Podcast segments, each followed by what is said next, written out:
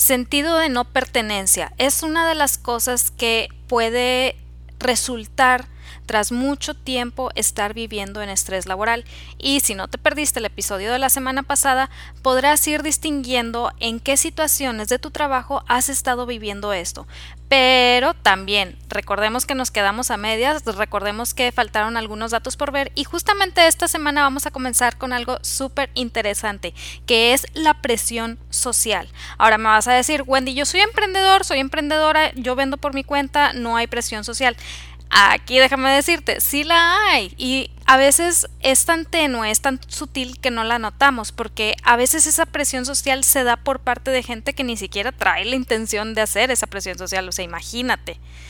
Pero no me voy a alargar mucho en esto, porque realmente quiero que regresemos a la entrevista y quiero que te vayas dando cuenta, por ejemplo, algunas situaciones en las que yo vivía esa presión social. De hecho, las voy a platicar en el episodio de esta semana. Pero primero que nada, Imagina que tu negocio puede generar ingresos sin que dejes en ello la vida. Imagina que cuando te tocan clientes difíciles sabes exactamente qué hacer, ya sea para dejarlos ir o para enamorarlos de tu marca. Imagina que cuando hables de tu producto o servicio lo hagas con la seguridad de poder estar llamando la atención de tu prospecto ideal. Ahora, deja de imaginar porque puedes comenzar a hacer todo esto realidad en emprendimiento saludable. Mi nombre es Wendy Vázquez, soy emprendedora, fotógrafa, esposa y una mujer decidida a ayudar a otras personas a generar ingresos por su cuenta porque creo que todo mundo tiene esta capacidad. Y precisamente hoy comenzaremos con ese detalle en donde la presión social de alguna manera estaba afectando mis ventas y yo no me estaba dando cuenta. Así que vamos para allá. Justamente también hay una situación entre fotógrafos, las famosas mini sesiones, que, ah, caray, ¿cómo trae temas ese, esa, esa palabra? Ni siquiera, ni siquiera son ese tipo de sesiones, es la palabra mini sesión. ¿Por qué? ¿Qué es mini sesión? Ahí yo ya entro en un punto, ¿qué es mini sesión? Ese es el detalle, que muchas veces se nos olvida o no estamos conscientes que lo que estamos diciendo es, lo, es también nuestra carta de ventas. O sea, si nosotros le decimos mini sesión, para el cliente va a ser algo pequeño y ese algo pequeño es algo barato. Y si me estás diciendo que sacas mini sesiones cada cinco minutos, cada temporada, cada esto, para mi cliente es como, ah, entonces puedes hacer siempre mini sesiones, entonces, ¿por qué estás haciendo sesiones completas? O sea, lleva todo un mensaje de ventas que no estamos eh, dimensionando a la hora de usar esa palabra no estoy peleada con, con, el concepto, es simplemente el uso de la palabra. Pero bueno, eso es punto y aparte, eso ya es tema para otra causa. El chiste es que... Aquí sacando frustraciones. Sí, totalmente. el chiste es que hay una fotógrafa muy buena que hace mini sesiones y vende bastantes en las temporadas en las que la saca, que no son muchas, creo que son como dos o tres al año, pero vende bastantes. La que más vende es en Navidad. Y en una Navidad mencionó que había vendido no sé cuántos cientos de estas mini sesiones. Entonces, uno se pone a pensar de, ok, o sea, qué padre, qué bueno que tuviste esas ventas.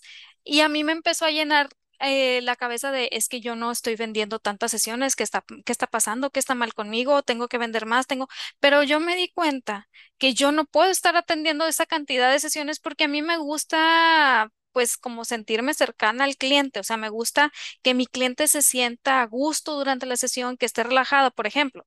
Algo que yo hago es que yo sé que mis clientes siempre, siempre van a llegar estresados porque ir a una sesión de fotos no es algo sencillo. Entonces, confirma ella. Entonces siempre tengo estipulado, no le digan a mis clientes, esto es como extra, siempre tengo estipulado un tiempecito para que se relajen, para que tomen agua, para que respiren tantito y que no lleguen directo a ponerse frente a la cámara porque no van a obtener las imágenes que ellos quieren obtener. Pero si estamos, si me voy al número de sesiones que hacía esta persona, yo, o sea, en mi interior era como, pues yo no puedo hacer lo que yo hago con mis clientes si me voy a tratar de vender este número de sesiones, pero todo el mundo dice que vender estos cientos de sesiones es el éxito, entonces yo no estoy teniendo éxito y me empecé a llenar la cabeza de no soy un fotógrafo exitoso, soy un mal fotógrafo, no estoy vendiendo lo que debería vender y, y fue una de las cosas que detonó todo el burnout del año pasado, o sea, el empezar a llenarme de esas ideas de que pues no estaba vendiendo lo que todo el mundo está vendiendo. Y luego ya después que me puse a hacer números, dije, espérate tantito. O sea, sí, yo no vendo mini sesiones, pero mi método de venta es diferente, lo cual no significa que no sea redituable y que no sea bueno para mí. Simplemente lo estoy haciendo de manera diferente y de una manera en que a mis clientes les gusta. O sea, a mis clientes les gusta llegar y no llegar ahora sí que de golpe al set y pararse y esto y sonríe cuando trae todo el estrés del calor de Monterrey, porque seamos honestos, en diciembre sigue haciendo un calor de la fregada. Entonces, no es como que sea la, o sea, sí ves la imagen invernal toda bonita, pero afuera estamos a 40 grados. Entonces, entonces es bien chistoso. Entonces el cliente no quiere llegar y después del calorón ponerse la ropa de invierno y meterse al set. No, o sea, yo los dejo que respiren tantito y todo eso. Cuando empecé a asimilar eso de, a ver, ¿qué es lo que yo estoy haciendo? No te digo que no te va a llegar la idea de, a lo mejor estás haciendo algo mal porque no estás vendiendo cientos de sesiones, pero tienes más herramientas para decir, a ver, espérame tantito. Sí, puede que no esté vendiendo cientos de sesiones, pero honestamente yo no quiero estar desde las 8 de la mañana hasta las 10 de la noche en friega tomando fotos eh, frente a la computadora editando. La vez pasada, una fotógrafa como a las 3 de la mañana de que, ay, aquí sigo en edición y yo, o sea, yo no quiero estar así.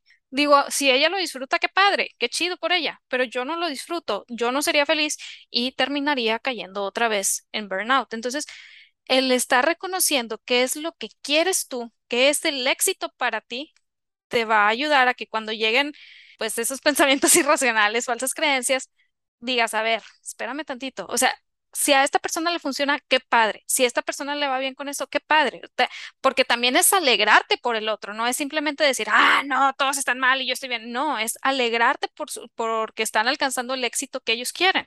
Entonces dices, qué padre, qué bendición. Yo honestamente elijo esto. Qué padre para ellos y qué padre para mí que no estoy en esta situación. Así de simple y así de sencillo, porque somos tan diferentes eh, como proveedores de servicio, como godines, que tenemos, que tenemos que encontrar gozo en esas diferencias.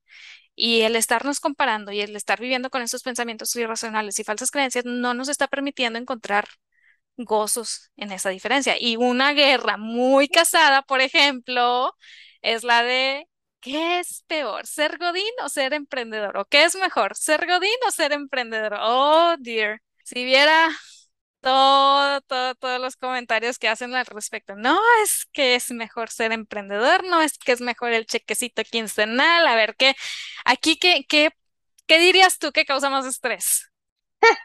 Este, no, que están en las dos situaciones. Porque ya te, ya te está tocando las dos situaciones, exacto. Eh, las dos tienen lo suyo. Algo si bien es cierto, dentro del estrés laboral Godín, También influye mucho que tienes un jefe o un líder. Ok. Ciertamente eso sí influye mucho. Pero ¿qué pasa como emprendedor? Que muchas veces somos un jefe tirano con nosotros mismos. Ay, sí. Entonces, realmente no te puedo, no podría decirte qué me causó más estrés. Pues las dos cosas me han causado estrés. ¿Cuál disfruto más? La de ahorita. O sea, ahorita disfruto más, ¿por qué? Porque volvemos a lo mismo. Hay algo que te apasiona. Y, por ejemplo, híjole, voy a contar una experiencia como Godina que tuve mi primer trabajo, este, En una empresa antes de X en otra en, galaxia. en otra galaxia, antes de caer en mi otro trabajo, que la verdad fue el mejor trabajo que he tenido. Bueno, que lo disfruté mucho porque realmente me, me llevé muy bien con mi jefa, nos hicimos muy buenas amigas y cosas por el estilo. Entonces, bueno, cuando yo recién me gradué, eh, mi papá siempre ha sido como un hombre de enseñarnos a, a crecer, a volar. Entonces, yo me acuerdo que me gradué y mi papá me dijo, bueno, Mariana, pues yo ya te di todo lo que tenía que darte, pues, la educación, no sé qué, pues adelante el mundo y pues no se te olvide pues también abonar eh, al recibo de agua. Y yo, ¿what? Entonces, conseguí un trabajo como reclutadora, que aquí voy a poner mi ejemplo y el de una amiga que ama ser reclutadora, yo odié ser reclutadora. O sea, Han pasado, ahora sí que cual película de Titanic, han pasado 84 años, yo sigo odiando ser reclutadora y mi amiga sigue amando ser reclutadora. Pero bueno, cada quien encuentra lo suyo. O sea, por ejemplo, ahorita que tomabas el ejemplo de las mini sesiones, tú te conociste y la chava que hacía muchas mini sesiones se conoció y se dio cuenta que para ella le funcionaban más las mini sesiones y por ende decidió hacer eso. Y tú te conociste y te diste cuenta que no, que tú no estabas a gusto.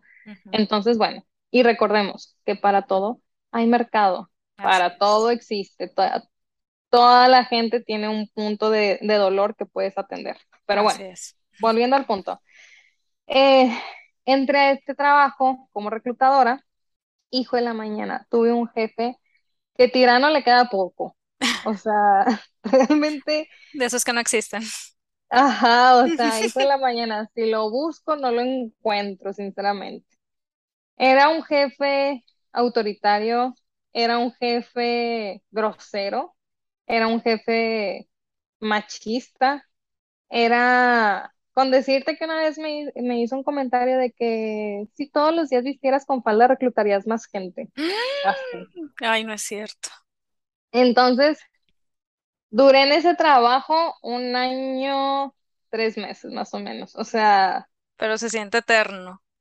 Ajá, te sientes eterno, te sientes muy desvalorizado, porque ojo, el estrés laboral afecta en el autoestima como no tienen una idea. O sea, realmente, como te empiezas a descuidar, te empiezas a desvalorizar, te empiezas a desatender, empiezas a impactar en tu autoestima y ni cuenta te estás dando. Eso es lo peor del caso, que ni cuenta nos damos de, de esta cuestión de me estoy dejando de lado. Entonces, bueno. Estuve un año y tres meses en ese trabajo. La verdad es que si tú me preguntas cómo salí de ese trabajo, salí muy desanimada. Salí muy desconfiada de Sí, mí misma, salí deprimida, bueno, no deprimida, pero sí salí agüitada, todavía no, no deprimida, sí agüitada, este, muy insegura de, de tener otro trabajo o incluso de poder tener éxito en algún trabajo, muy insegura de mis habilidades y mis capacidades porque este jefe se encargaba de apachurrarte. Y no solo era así conmigo, o sea, era así con todos, con todos. Digo, si hay algo que le agradezco a este jefe es que me hizo despedir a una amiga, entonces pudimos conservar la amistad precisamente porque ya estábamos viviendo en mucho roce en el trabajo ella y yo, entonces cuando me pidió despedir, despedirla fue como, vamos a poder conservar nuestra amistad. De Pero de hecho, ahí creo que eso es tema para otro episodio, ¿eh? Porque las relaciones personales en el trabajo. Pero bueno, sigamos. Bueno, pero de ahí en fuera, o sea, fue un jefe malo, o sea, sinceramente fue malo. No, no tenía corazón, yo creo, no sé.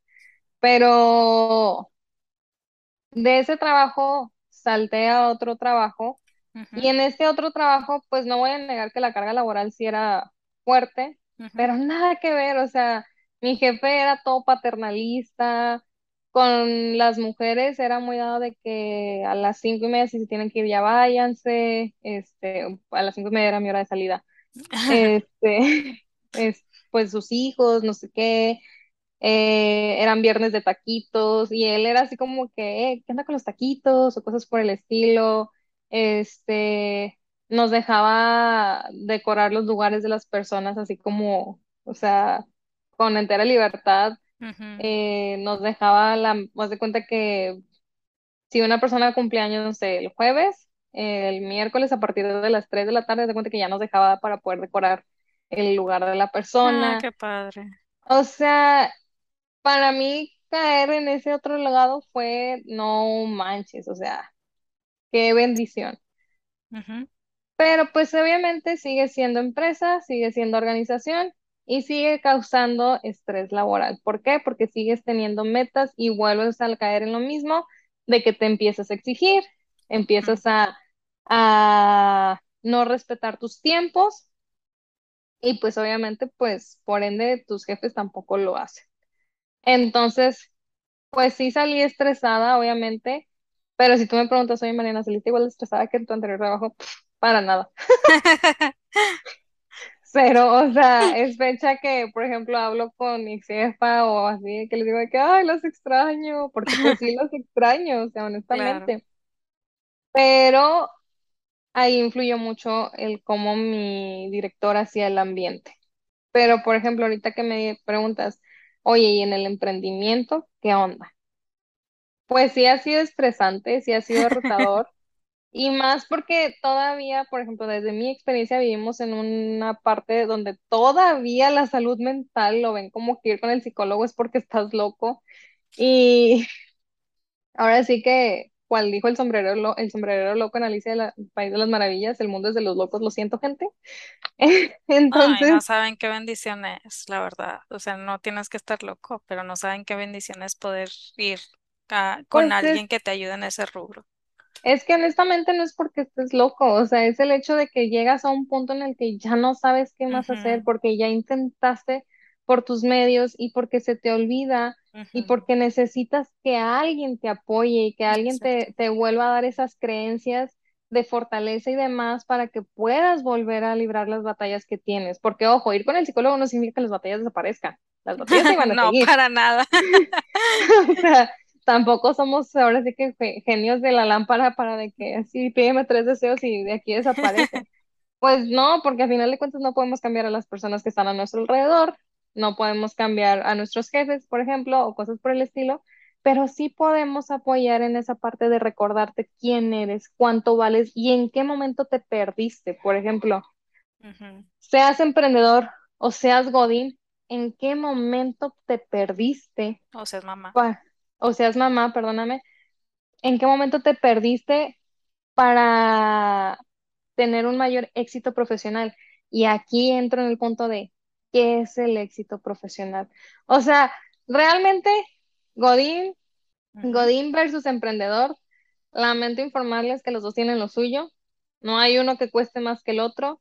Hay gente que está hecha para ser godina y disfruta ser godina, y hay gente que está hecha para ser emprendedora y disfruta ser emprendedora.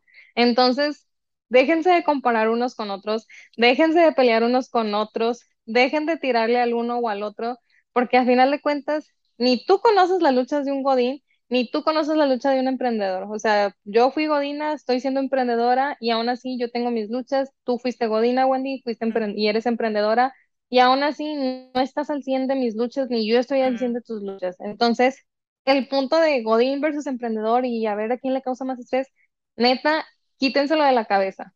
Los dos causan estrés, los dos tienen sus luchas, los dos tienen sus áreas, los dos tienen que li- lidiar con varias situaciones.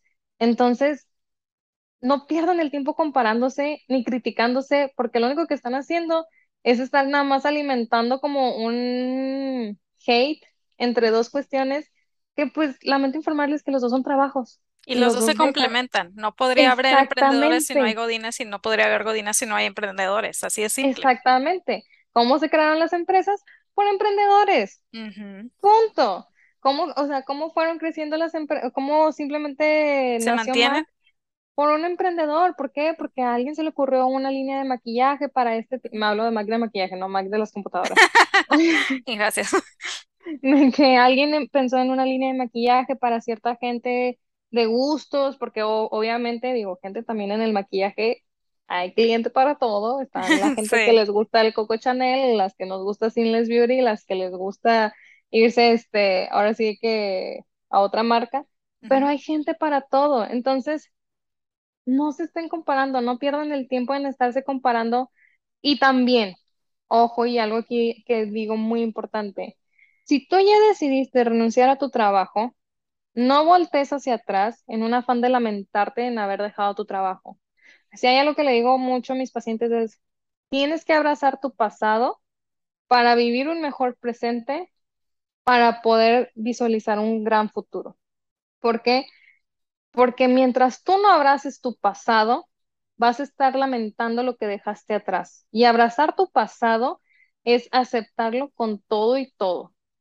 Y aceptarlo con todo y todo no, no es fácil. Obviamente no es fácil porque, por ejemplo, pues yo que tuve ahora sí que una, una experiencia que se puede decir que también hubo maltrato psicológico por, por parte de mi jefe, el aceptarlo implica perdonar El Ups. aceptarlo implica continuar porque, ojo, algo que me dicen muy seguido es que ya lo perdoné, pero no puedo olvidar. Y es que una cosa es perdonar y otra cosa es olvidar. Gente, no se nos van a olvidar las cosas que nos pasaron, o sea, van a estar siempre acompañándonos porque son experiencias de vida y son experiencias que te enseñaron y que, de las cuales aprendiste. Y yo que aprendí obviamente de este trabajo súper malo que tuve, ujú. a salirme rápidamente si volví a pasar por lo mismo, a aprendí a valorarme como persona, que fue un proceso, porque pues sí, también tuve que ir a terapia y cosas por el estilo, pero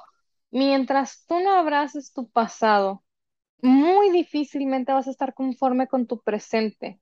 Y esa inconformidad en tu presente te va a estar obligando a juzgarte constantemente en tu emprendimiento o en tu éxito profesional Godín o en tu éxito profesional como emprendedor, como le quieras llamar.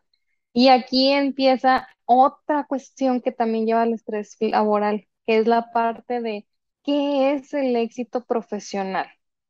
¿Quién establece cuál es tu éxito profesional? ¿Quién dictamina qué va a determinar tu éxito profesional?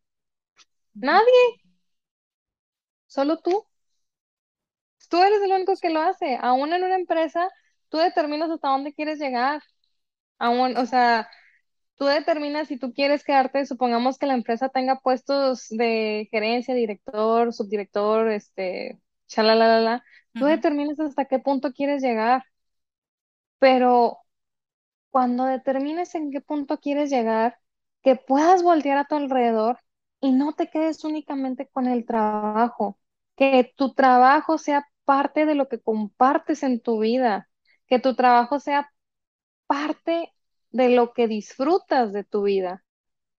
Porque en ese momento, cuando, o sea, es muy feo y sí me ha pasado que me llegan pacientes que pues no saben ni qué onda con su vida, tienen un gran éxito profesional dentro de sus creencias, tienen un gran éxito profesional, pero a final de cuentas no tienen con quién compartirlo. Y, por, e- y con eso no quiero decir con alguien que se hayan casado o algo por el estilo, simplemente con amistades. ujú, O sea, ya desde ahí es como, ¿con quién compartes este, este éxito? Y recordemos que a final de cuentas es una parte de tu vida, no es tu todo. Y nuestro principal error es convertir nuestro trabajo en nuestro todo. Y es por eso que también cuando digo, abrazas tu pasado, es abrazo lo que viví, tomo el aprendizaje, hago mío el aprendizaje procuro no replicarlo de que, y hago hincapié, procuro no replicarlo en mi presente ni en mi futuro, y creo nuevas anécdotas y de ahí nuevos aprendizajes. Y así es la vida, o sea, ahora sí que como mi papá decía, esto es vivir. O sea, esto es vivir, no hay un manual, no hay algo que te diga de que, ay, vas a estar mejor así, o por ejemplo, algo que sí quiero que quede muy claro es si algún Godín quiere emprender, analiza qué es lo que quieres de ese emprendimiento, porque muchas veces nada más dan el salto de que sí, ya me voy pues a la fregada todos y ya me tienen hasta ahora. Así que como, como el Daniel de los Reels, el que te mando muy seguida, Ah, sí, de que los odio a Este, todos. ajá, exactamente, los odio a todos. Analiza muy bien esa decisión que vas a tomar, porque el hecho de que emprendas no va a quitar el estrés. El hecho de que emprendas no va a cambiar la situación estresante, ni mucho menos. Lo único que es que estás cambiando un estrés por otro estrés. Esa es la realidad. Pero recordemos que tú decides qué tanto domina el estrés tu vida. Y esa es otra cuestión. Cuando dejas que el estrés domine tu vida, vale que eso todo. ¿Por qué? Porque actúas por emoción, no con razón. Yo les digo a mis pacientes, tenemos un agujero negro entre el cerebro y el corazón. ¿Por qué? Porque el cerebro dicta una cosa y haz de cuenta que en el agujero negro que tenemos se pierde y llega al corazón como que la información a medias o muy distorsionada es o algo por el estilo. Si es que llega, si es que no se perdió en el agujero negro por ahí. Entonces, si vas a emprender, analízalo. Des- o sea, si lo vas a hacer, piensa bien qué quieres de este emprendimiento. Piensa que es un reto. Piensa que tienes tus caídas. Porque, ojo, las empresas no se hicieron de la noche a la mañana, tuvieron sus caídas y de esas caídas aprendes. Aquí el chiste es, sí, me caí, ok, me doy mis palmaditas porque también es muy válido sufrir las caídas y las derrotas porque a final de cuentas forma parte de nuestra esencia y de nuestro aprendizaje, pero después de darme las palmaditas, ¿qué puedo hacer? ¿Hacia dónde voy? ¿Qué quiero lograr? ¿Qué, qué me queda de esto? ¿Qué aprendí de esto? Este, ¿qué voy a hacer? Entonces, por eso también cuando me dicen de que es que el estrés laboral no está ligado con el autoestima, ni con tu estilo de vida, ni cosas por el estilo, sí es así como un de que, por favor, todo está ligado. discúlpate y vete. Es un discúlpate y vete de aquí, porque sinceramente, pues ya vimos cómo todo se va ligando unos con otros, porque a final de cuentas, gente, somos un ser construido en totalidad y no puedes prescindir de una cosa a costa de la otra. La verdad no se puede, porque realmente del estrés te pega en todo. No por algo mucha gente termina en incapacidad por estrés laboral, pero no lo creen, porque como no lo viven y hasta que no lo experimentan, se les hace increíble que alguien se pueda incapacitar por estrés laboral. Y vuelvo a lo mismo. ¿Cuánto vale la paz mental? O sea, realmente tu sueldo es lo suficiente como para poder decir, eh, pues sí, con esto vale mi paz mental y cosas por el estilo. La realidad es que no tiene un precio. La realidad es que no le puedes poner un precio a tu paz mental, porque tu paz mental es la que mantiene tu estabilidad y tu estabilidad es la que va a poder controlar todo el estrés y va a poder controlar todos estos pensamientos irracionales. Que ojo, pensamientos irracionales siempre va a haber. Falsas creencias existen en todo momento. O sea, simplemente, y me voy a ir al ejemplo más básico, en la mañana cuando te levantas y te tienes que poner un cambio de ropa para salir, ¿qué es lo primero que piensas? No me queda nada. ¿Es real o no es real? no tengo ropa. Eh, no, eso sí, eso sí es real, hermana. Nunca es suficiente, no, no es cierto, pero ¿es real o no es real? Ya desde un punto tan básico, entonces no, no quieran ocultar la magnitud en un trabajo, porque también imagínate, o sea, imagínate mi, mi ex jefe, no, no el que, no el que era muy paternalista, sino el que les conté en otro momento. Imagínate si este ex jefe que me decía a cada rato o que si subía de peso o que estaba bien tonta, Ay, o sea, él me decía que estaba bien tonta, eh, que mi equipo no pensaba, que mi equipo no era creativo, que por eso no podíamos reclutar, que así nunca iba a llegar a ningún lado. Entonces dime tú, ¿tú crees que eso va a pegar en la autoestima o no? Claro que sí. Claro que pega. ¿Por qué? Sí. Porque a final de cuentas sigo siendo ser humano y por más que sé que son ideas que alguien más me las está diciendo, ya de por sí yo traigo la frustración, o bueno, traía la frustración en ese momento de que no estábamos llegando a las metas de reclutamiento y era como, no, pues sí, tienes razón, es que estoy bien tonta porque ya no se me ocurre nada más para llegar a, la- a este punto y entonces, este, pues ya no, no merezco este puesto o cosas por el estilo, pero no te pones a analizar el todo. O sea, realmente pues lo que yo reclutaba era personal de Afore. No es un perfil fácil, no es un perfil sencillo, porque la realidad es que ni siquiera nosotros, o bueno, digo, yo lo entendí cuando empecé a trabajar en el Afore, pero la gente de nuestras generaciones que ya no tienen la pensión y demás, no saben lo que es el Afore.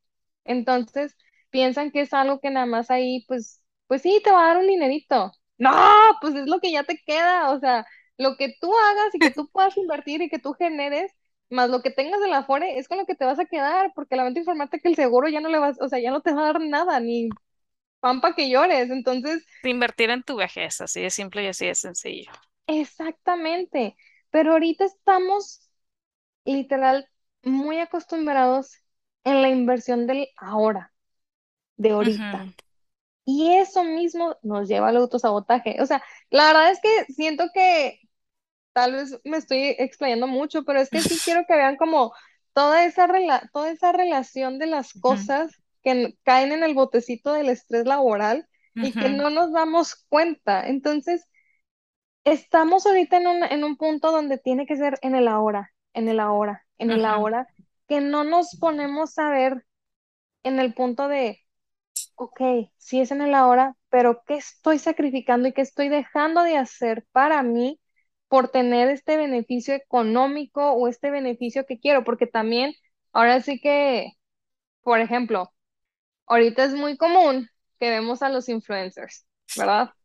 Los influencers que generan su dinero de, pues no, la verdad es que yo nunca he visto cómo ha iniciado un influencer, pero que generan su dinero por estar promoviendo cosas por el estilo y vemos que, o creemos que, y lo digo entre comillas, están generando dinero fácil, No. pero la realidad, y voy a poner el ejemplo de, de una influencer que, que, pues, que sigo porque la verdad es que me gusta el maquillaje, es esta, una chica que se llama Mónica Yaca, Ujú, que la verdad es una influencer que hasta, hasta ahorita, eh, sinceramente, respeto porque ella se ha mantenido muy en su esencia, ujú, pero ella te platica muchas veces de su realidad de vida en cuestión de soy mamá, soy esposa, también tengo otras cosas que hacer, tengo que planear la agenda, tengo que hacer esto, y te das cuenta que el ser influencer también es un trabajo. ujú, Es un trabajo como todos y no está generando dinero fácil. O sea, realmente se le está partiendo para poder estar generando dinero. Y lo platican en su momento que empezó trabajando con Bisú y cosas por el estilo. Y no empezó como influencer, o sea, empezó así de poquito en poquito, pero ahorita pues obviamente también tenemos esa idea errónea de, ay, subo mi video y ya con esto me tiene que caer el dinero y me cae dinero y ya con esto me puedo comprar las perlas de la Virgen. ¿Y qué pasa? Que también estamos en un punto que no tenemos una tolerancia a la frustración. Oye, no nos llega el dinero, no se nos hace fácil, no nos llega de manera fácil, igual que el influencer. Y entonces, ¿qué pasa? Te empiezas a estresar Sí. y empiezas a reclamarte. O, por ejemplo, tal vez un fotógrafo, tú ves a un fotógrafo muy famoso, yo me acuerdo mucho que platicabas de un fotógrafo, digo, bueno, no platicabas de él, sino yo también soy adicta a ese fotógrafo porque tomo las fotos hermosas. Este, pero ¿qué pasa? O sea, dices, ¿por qué a él sí le quedan de esta manera y a mí no me quedan de esta manera? No sabes él cuánto invertido en él, no sabes porque al final de cuentas, gente, si vas a emprender también tienes que invertir en Sí. ti. Y eso también es algo que muchas veces estás, estamos peleados. O sea, piensan que el emprender te va a dar por añadidura las cuestiones. O sea, Sí. que vas a lanzar tu primer, o sea, flyer y ya con eso te van a llegar las miles de las personas. No, no funciona así. Es un proceso. Si lo quieren ver, o sea, si un Godín quiere emprender, velo desde ese punto. Es un saltar de puesto, literal. ¿Por qué? Porque empiezas en un puesto bajito y tienes que ir haciéndote de cartera y cosas por el estilo para poder ir saltando al siguiente puesto. Supongamos que empiezas en un puesto de coordinación, no sé, y de ahí tienes que saltar a un puesto de subgerencia, y de ahí a un puesto de gerencia, y de ahí a un puesto de subdirector. Ahora sí que para que tanto Godín y emprendedor y mamá me lo quieran, lo quieran ver de esta manera. Entonces, ¿qué pasa? Si tú emprendes, emprendes y eres un coordinador. O sea, estás abajo, o sea, estás creando, estás desde cero. Entonces, ¿qué pasa? No puedes esperar saltar de coordinador a sugerencia con un chasquido. No, o sea, el chiste es, ¿qué voy a hacer para llegar a esa sugerencia? ¿Qué voy a hacer para atraer al cliente que a mí me interesa atraer? ¿Qué voy a hacer para que el cliente me capte de, de esta, de esta manera? ¿Y qué pasa? Que cuando no se logra, y como ahorita estamos viviendo en una época donde el tiempo de respuesta tiene que ser inmediato, que no recibes ese, ese tiempo, esa, esa respuesta inmediata, caes dentro del estrés. O sea, por eso digo, hablar de estrés laboral no es este algo que te puede decir, bueno, y claro, el estrés laboral es esto, y ya de esto parte. No, o sea, realmente cae de muchas maneras y lo llegamos a tomar de muchas maneras y Sí. ni siquiera nos damos cuenta de cómo nos está afectando. Entonces, por eso también cuando la gente me dice, es que yo no pensé que esto me fuera a afectar en la salud, o me fuera a afectar en mi autoestima, o me fuera a afectar en mis relaciones interpersonales, claro que te va a afectar porque está afectando tu estabilidad, está afectando tu esencia. Y si algo afecta tu estabilidad o tu esencia, ya de ahí en fuera va a afectar todo tu entorno. Sí, sí, la verdad es que sí. Y como dices, o sea, el estrés laboral cae en todos los aspectos, siendo godín, siendo emprendedor, siendo mamá, en cualquier rol que tengas va a llegar también el estrés de alguna manera. Entonces, es muy, muy importante tener eh, mecanismos de defensas, porque también, repitiendo lo que dices, los, las falsas creencias y los pensamientos irracionales siempre van a estar ahí. O sea, sí, yo te puedo platicar del año pasado que fue el burnout y luego este año que ya estoy regresando con todo y van a decir, ah, entonces ya no tienes falsas creencias. No, claro que sí las tengo y están ahí y te están atacando constantemente. Lo único que fui, eh, me di el tiempo de descansar, de, de soltar todo y empezar a crear herramientas eh, o implementar herramientas más, más, bien que me ayuden con esas falsas creencias, pero no significa que no las tengo, o sea, y hay días en que sí me dejo llevar, pero ya lo reconozco y ya puedo empezar a, tratar de navegarlo para que al día siguiente sea diferente. Ah, para esto es necesario tener como el kit de herramientas, herramientas que honestamente si nosotros tratamos de buscarlas nada más por nuestra cuenta, va a estar muy difícil que las encontremos porque tenemos que salirnos de nosotros mismos y para eso yo te quiero preguntar, Mariana, ¿dónde te pueden encontrar? Porque realmente traes mucha información con respecto a estrés laboral y sí está padre eh, cómo lo has ido compartiendo, lo que he visto en tus redes sociales. Entonces, ¿en dónde te pueden encontrar? Bueno, qué chistoso, qué pena. Bueno, mi Instagram es Maris, VZZ, Maris con una S. Este, ahí comparto mucha información en historias más que nada, porque como es este Instagram personal, más bien las historias son las que le dedico a compartir ya información sobre psicología. Sí he pensado abrir un Instagram de psicología, pero pues ahora sí que, gente, todos estamos en el proceso de dar el paso y aquí la comadre se encuentra en el proceso de dar el paso. Entonces, este, ese es mi Instagram. Ahí platico mucho sobre el estrés o el TCA o cosas por el estilo, o sea, digo, para los que no sepan TCA, trastornos de conducta alimentaria. Este, que también se pueden generar por estrés. Que también se pueden generar por estrés, de hecho sí, pero bueno, eso ya lo platicaremos yo creo que en otro podcast, en otro momento. Y también pues estamos preparando por ahí este un taller que les permita ahora sí que generar estas herramientas que les puedan ayudar a combatir el estrés. Ojo, aquí quiero hacer mucho hincapié. Combatir el estrés no implica renunciar al trabajo y mandar toda la fregada, por favor. Ni decirles a todo el mundo que lo odias. Ajá, por favor, tampoco vamos por ese rubro, sino implica que puedas tener tu estabilidad emocional dentro de tu área de trabajo y que no te sientas obligado o presionado a decir, no, ya voy a renunciar porque pues definitivamente esto no, no va conmigo. Puede que estés en el lugar correcto, puede que estés en el trabajo correcto, puede que estés en, en tu, pues sí, en donde quieras estar, pero volvemos a lo mismo, el estrés es normal, a todos nos da. El punto es, ¿qué herramientas tengo para poder combatirlo? ¿Y cuándo dejaste de utilizar estas herramientas? ¿Por qué las dejaste de utilizar? ¿Qué te llevó a no utilizar estas herramientas? Y el chiste de este taller es poder recuperar esas herramientas, poder tener esa creencia otra vez en ti, poder trabajar con el autoestima de la persona, básicamente en el hecho de no todo lo que tu, tu jefe te dice es real, no compres prendas innecesarias, es que el ejemplo de las prendas lo, se lo digo mucho a mis pacientes. No compres ropa innecesariamente. Es como cuando vas a la tienda y ves una blusa que medio te gusta pero no te convence, te la mides y empiezas a ver en el espejo de que pues la puedo combinar con ese pantalón y con esos zapatos y puede que funcione. Y sin mucho convencimiento te la compras. Bueno, cuando eso sucede con los pensamientos irracionales es igual, tienes el mismo sentimiento de no estar de acuerdo, pero como quiera compras la idea. Entonces a eso me refiero con no compres prendas innecesariamente. Y de eso se va a tratar este taller.